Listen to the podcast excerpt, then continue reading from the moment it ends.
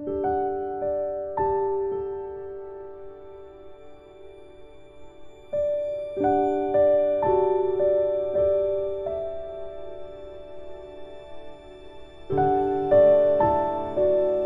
prática do instante santo.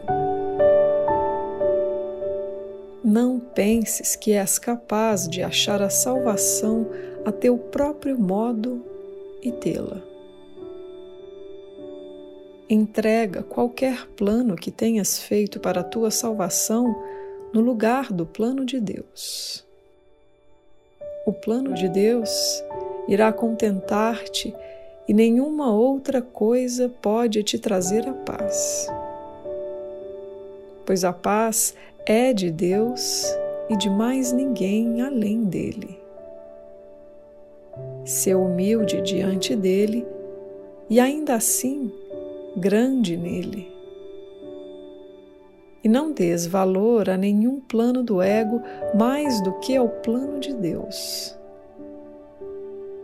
Qualquer aliança a um plano de salvação que não seja o de Deus diminui o valor da sua vontade para ti em tua própria mente. E, no entanto, é a tua mente que é anfitriã para com ele.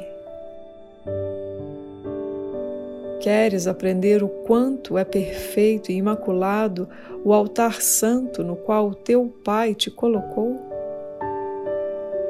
Isso irás reconhecer no instante santo no qual entregas de boa vontade e com alegria todos os outros planos, exceto o de Deus.